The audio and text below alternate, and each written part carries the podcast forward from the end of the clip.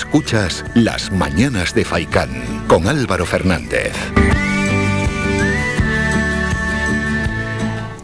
Continuamos en las mañanas de FAICAN. Julián Piquet y Marta López Darias del Instituto de Productos Naturales y Agrobiología del CSIC en La Laguna bueno, llevaron adelante un estudio que entre algunas de las conclusiones que sacaron de ese estudio, publicado en la revista Proceedings of the Royal Society Biological Science, dice que dos de los tres reptiles autóctonos de Gran Canaria están a punto de desaparecer de algunas zonas de la isla y devorados por una especie de serpiente invasora importada originalmente como mascota. Vamos a desarrollar este asunto y conocer también el estudio. Vamos a saludar a los investigadores del Instituto de Productos Naturales y Agrobiología del CSIC. Julian, buenos días. Buenos días. Y Marta, buenos días. Sí, se nos ha caído Marta, se nos va de fondo hay un pitidito. Julian, bueno, vamos a, antes de nada, al origen del estudio y luego ya vamos profundizando en ese estudio. ¿Cómo empezaron a, estudiar todo esto, Julian? Julian.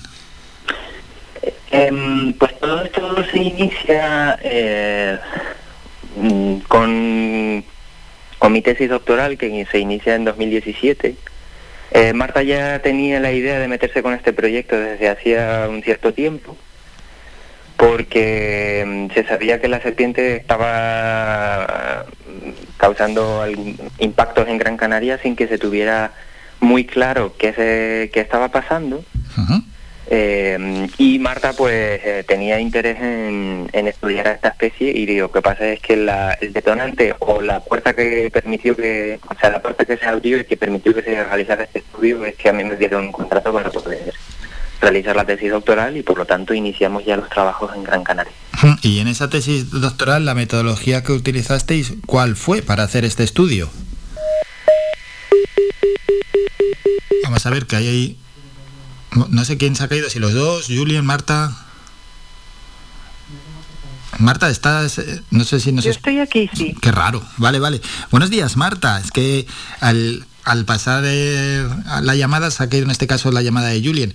Estábamos comentando con él, eh, nos ha explicado el origen del estudio dentro de la tesis doctoral y le estaba preguntando la metodología que se siguió ¿no? para estudiar, bueno, pues eh, la afirmación que habéis llevado a cabo ¿no? y estudiar también a la especie, a esa serpiente real de California. Sí, les dio, les dio tiempo a que les explicara algo o empiezo yo. Sí, nos dijo, nos hizo, nos habló sobre el origen del estudio. Sí, bueno, pues la cosa es que eh, como nosotros teníamos mm, indicios de que esta serpiente, por su dieta en California, podría estar alimentándose de, de, reptiles endémicos de la isla de Gran Canaria, que son tres especies las que habitan en Gran Canaria, la lisa, el lagarto y el perenquén, pues usamos una metodología diferente para cada especie porque tienen hábitos biológicos distintos y los lagartos los trampeamos usando unas trampas que se usan habitualmente para ese fin y las lisas y los perenquenes que suelen refugiarse bajo las rocas pues las contamos usando ese, ese método buscándolas debajo de las rocas en zonas invadidas por serpientes y en zonas sin invadir para luego comparar los números en un sitio y en otro. Y el resultado casi casi se puede calificar de alarmante. Es, mm, sí, es muy alarmante porque el resultado así simple es que los lagartos de Gran Canaria prácticamente desaparecen, es decir, se extinguen en las zonas donde hay serpientes en, las trampas donde, en los sitios donde hay serpientes no se cogen lagartos ni se ven con una serie de transectos que se hacían por el territorio, mientras que en las zonas donde no hay serpientes sí.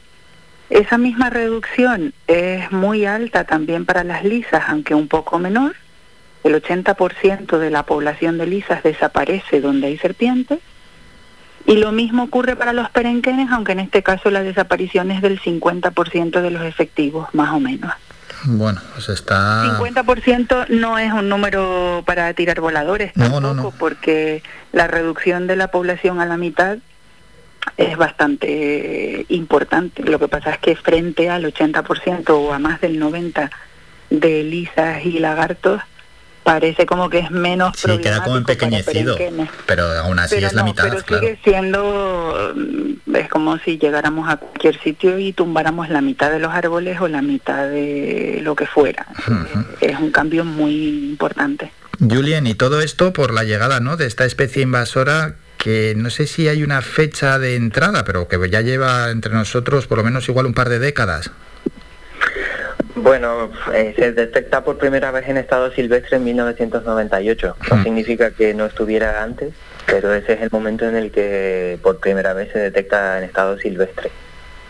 En 1998, claro. Y todo ello empieza por, un descuido, una simple imprudencia, o bueno, también puede ser de manera voluntaria, que alguno la traiga como mascota y luego la suelte a, a, a calle, a la naturaleza.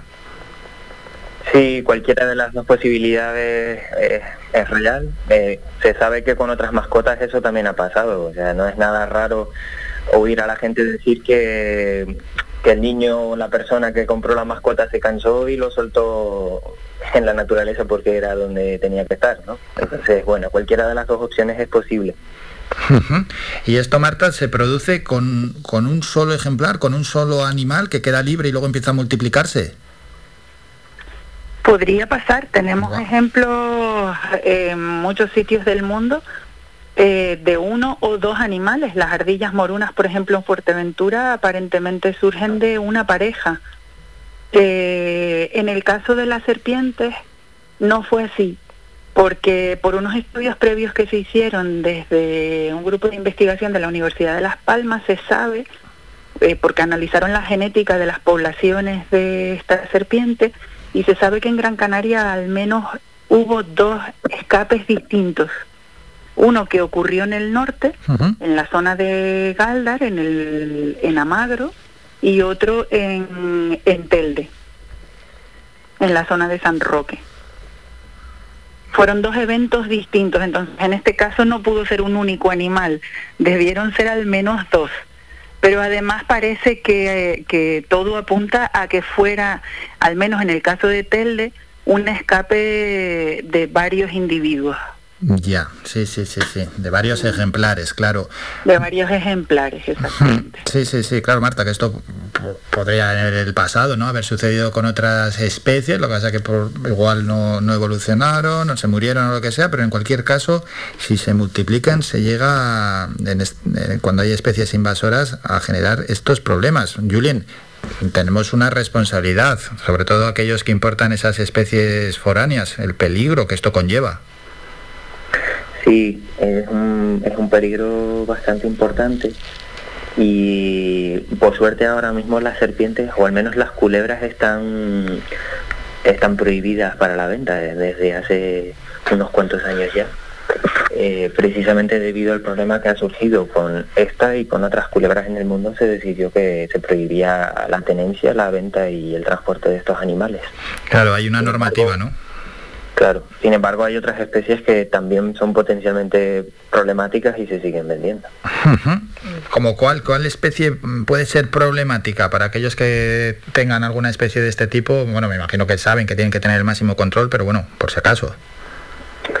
Bueno, ahí eh, se siguen vendiendo serpientes que en general eh, cualquier especie, aunque no sea culebra, puede ser un problema. Hay otros casos de serpientes en el mundo, incluyendo pitones, por ejemplo, que representan un problema. No están muy estudiadas, pero se sabe que consumen y depredan sobre la fauna local y si se estudiara es posible que se llegaran a conclusiones parecidas a las que nosotros llegamos en Gran Canaria, con lo cual la venta de las serpientes en general puede ser un problema. Hmm, y luego está Yuli, quien, luego está también quien las intenta importar de, de cualquier manera, aun sabiendo que es ilegal, las intenta importar. Sí, sí, eso es cierto, aunque si ya esas personas importan animales y plantas pero bueno, me voy a centrarme en el caso de los animales de forma ilegal y con medios, pues como se han visto en las noticias a veces, ¿no? Que introducen pájaros metidos en la maleta, supongo que supongo que les dará un poco igual el medio ambiente, porque si no cualquier persona normal no haría eso entiendo yo. Pues sí, no tienen ni la más mínima conciencia y lo único que tienen pues es eh, egoísmo al final. Viendo los problemas que esto puede causar, eh, es un egoísmo claro el de esa persona. Mm, Marta, mm. al final que estos lagartos desaparezcan también es un problema para el medio ambiente porque los lagartos tienen su función. Claro, es un gravísimo problema porque igual que en un motor de un coche todos los tornillos y todas las piezas tienen un, un porqué, eso exactamente pasa en la naturaleza y en el caso de los reptiles de Canarias, su función digamos que es bastante central. Eh, no es un tornillo cualquiera, es una pieza que de desaparecer hace que se caigan otras muchas funciones. Entonces sí, claro, es muy problemático y en el ámbito no solamente eh, natural, sino también en el económico y social, porque, por ejemplo, estos reptiles consumen muchos invertebrados, muchos bichitos de pequeño tamaño, saltamontes, arañas, moscas, etcétera. Si estos animales desaparecen, a esos bichos no hay quien se los coma, entonces eso puede ser, por ejemplo, un problema para las zonas agrícolas y de cultivo de la isla. Pues sí, puede, o sea que sí. Puede ser un problema importante, y pero con el lagarto directamente. consecuencias en cascada importantísimas. ¿Y para la repoblación de los lagartos hay alguna solución? ¿Se puede trabajar de alguna manera? Sí, eh, si seguimos ejemplos de, de, gestión que se han hecho en otros mm, países o islas donde también están luchando contra serpientes invasoras, pues hay un tipo de manejo que funciona, que es vallar zonas y en esas zonas impedir a toda costa que entren las serpientes con trampeo constante, con personal trabajando en esos sitios constantemente, obviamente con un coste muy elevado. Claro. Muy elevado y hay que tener mucha conciencia ambiental para, eh, para llevar a cabo ese tipo de proyectos, porque hay que mantenerlo siempre y, son muy costosos. Hmm, sí, sí, tiene que estar un equipo estudiando, ¿no? El terreno, estando allí, bueno. Y obviamente también mm, dedicando mucho esfuerzo y recursos a, implementar técnicas más novedosas y, a poner innovación al servicio de, de los gestores, en este caso del gobierno y del Cabildo de Gran Canaria, del gobierno de Canarias y del Cabildo, para intentar eliminar cuanto más serpientes mm, posible eh, del medio natural. claro, porque Julien, lo que está comentando Marta, ¿no? Esas medidas innovadoras. Sabemos que desde el Cabildo llevan una campaña que se llama Stop Culebra Real, que mm, pues, todos los años hacen capturas, ¿no? De esta culebra. El año pasado capturaron 2.648 ejemplares, que así a bote pronto pueden parecer un número importante, pero aún así es insuficiente. Es decir, la culebra real sigue ganando terreno. Sí, cada año se cogen más serpientes y se está viendo que cada año ocupa un área mayor dentro de la isla de Gran Canaria. Eh, es un esfuerzo ingente el que se está haciendo ahora mismo por intentar controlar a esta especie. Hmm. Sin embargo, parece que no es suficiente. La realidad es que todavía no sabemos muy bien cuántas serpientes puede haber en Gran Canaria, pero por lo visto 2.000 serpientes menos no supone un gran problema para esta población. Claro, porque si se capturan 2.000, pero a final de 2021 hay más que en el año 2020, hombre, el trabajo se hace, pero no es suficiente, esto está claro. Sí, eso, eso es lo que parece y por eso un poco es lo que venía a decir Marta, eh, se necesitan medidas innovadoras porque si, si pese al esfuerzo que se está realizando no se consigue controlar esta especie, quizás lo que haya que hacer es implementar medidas nuevas para para que sea la eficacia de las medidas de control. ¿Puede haber alguna medida que consideráis muy efectiva, muy radical? Mm, todo esto habría que probarlo antes para poder tener una solución en firme, porque lanzar hipótesis al aire ahora sí... Mm, no, pero que igual se ha hecho en otras zonas, eh, en otros lugares y ha sido efectiva. Sí, se han probado varias, varias cosas. Eh, algunas de ellas tan simples como el uso de perros para detectar a las serpientes. ¿Mm? Eh, se hizo un experimento parecido en Gran Canaria, pero no llegó a funcionar muy bien. Pero bueno, se están planteando volver a intentarlo. Eh, otra cosa que también se ha intentado en otras partes del mundo, pero tiene unas aplicaciones un poco más complejas, es el uso de feromonas para atraer a las serpientes, feromonas de las propias serpientes para atraer a los machos o a las hembras. Eh, y si no, pues hay soluciones mm, quizás más radicales, entre comillas, como decía antes, que es, por ejemplo, el uso de sustancias para envenenar a las serpientes, como es, por ejemplo, el paracetamol. Bueno, oye, hay que buscar una solución, sea como sea, ¿verdad, Marta? Contra la serpiente. ¿Están localizadas en alguna parte concreta? ¿Dónde es donde mejor se desenvuelven las serpientes? Eh, pues ahora mismo, siguiendo el ejemplo de la distribución en Gran Canaria, no parece que tengan ningún límite para desenvolverse peor, digamos, porque están en distintos hábitats, tanto del norte como del sur, y en un estudio que precisamente hemos hecho también nosotros desde el IGNACESIC, pues hemos mm, detectado, comparando el clima de la zona nativa de California, donde, de donde es originaria esta serpiente, con todo el resto de las Islas Canarias, que climáticamente hablando, para esta serpiente Canarias es un paraíso. No tendría ninguna limitación climática para vivir en ningún sitio de Gran Canaria ni en ninguna otra isla del, del archipiélago. Ya. Lo único que se le hace un poco más feo es el, las zonas frías de más altura del, mm. Teide. Eh, y quitando eso, todo el resto del archipiélago es susceptible a albergar serpientes desde el punto de vista climático. Claro, esto genera periodos de gran actividad, periodos largos en el tiempo. Sí, es que el clima de Canarias es un clima muy bondadoso para una serpiente que tiene un rango de distribución tan amplio y que está y que y que se desempeña bien en, rangos climáticos muy amplios. Y Julian, eh, ¿la relación entre estas serpientes y las personas mm, llegan a atacar al ser humano? ¿Se conocen casos? La verdad es que es que es un animal bastante inofensivo en general. A ver, solo va a intentar coger, es posible que se intente defender, pero a mí que me han mordido, por ejemplo, haciendo precisamente eso, ¿no? Intentando cogerlas en el campo, no pasa nada, no, no hacen nada, no son venenosas, por ejemplo, no, no pasa absolutamente nada. Y la realidad es que en muchos casos cuando uno las va a coger tampoco hacen nada, porque intentan huir más que intentar defenderse. Bueno, de lo malo, malo, eso dará algo de tranquilidad, ¿verdad? A aquellos que tienen cierto miedo a las culebras. Sí, por lo menos en esa parte somos relativamente afortunados, porque si fuera una especie venenosa sería bastante más problemático, sí. Sí, sí, sí, sí, Sí, lo que pasa es que es, importantísimo que esto no, no cambie la perspectiva respecto al, al o, nefasta que es esta invasión, porque perfectamente podía haber sido una especie venenosa. tremendamente venenosa.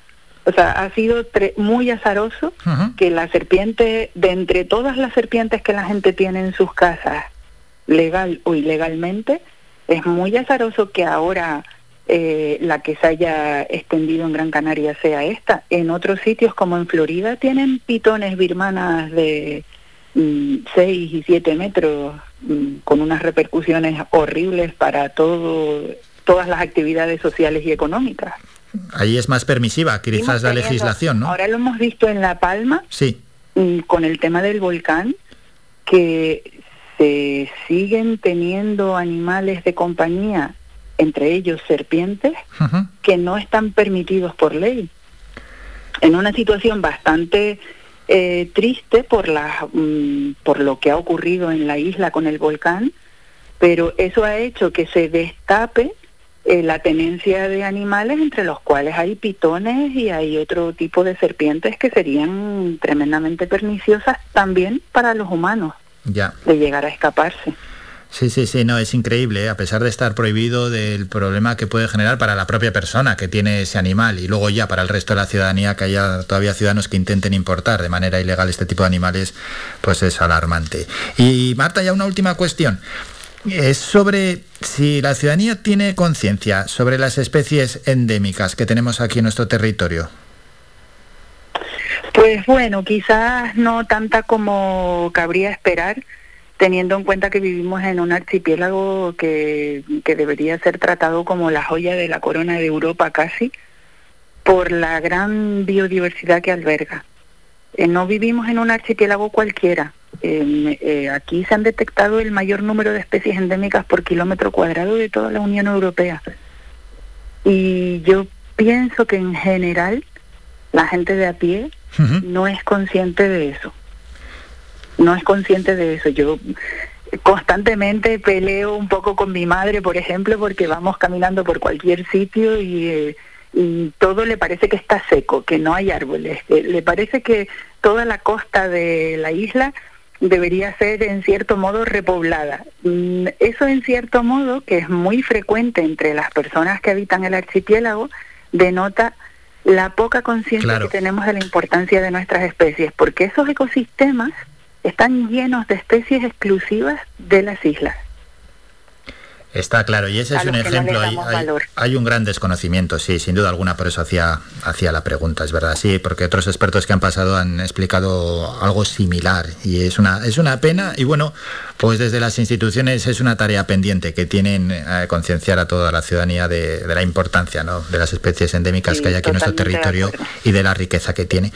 Bueno, Julien Piquet y Marta López Darias nos han explicado este asunto ¿no? de la culebra real y del daño que están generando en las lisas, en los penenquenes y por supuesto en otros reptiles eh, autóctonos que tenemos aquí en nuestra isla donde pues están a puntito de desaparecer en algunas zonas de nuestro territorio devorados por esta especie de serpiente invasora importada y nos han explicado también pues el cuidado que hay que tener y la responsabilidad que tienen todos los ciudadanos. Julien, muchísimas gracias por estos minutos. Marta también, muchísimas gracias. Un saludo, que vaya todo bien. Muchas gracias. Muchas gracias a ustedes. Faikan, red de emisoras. Somos gente, somos radio.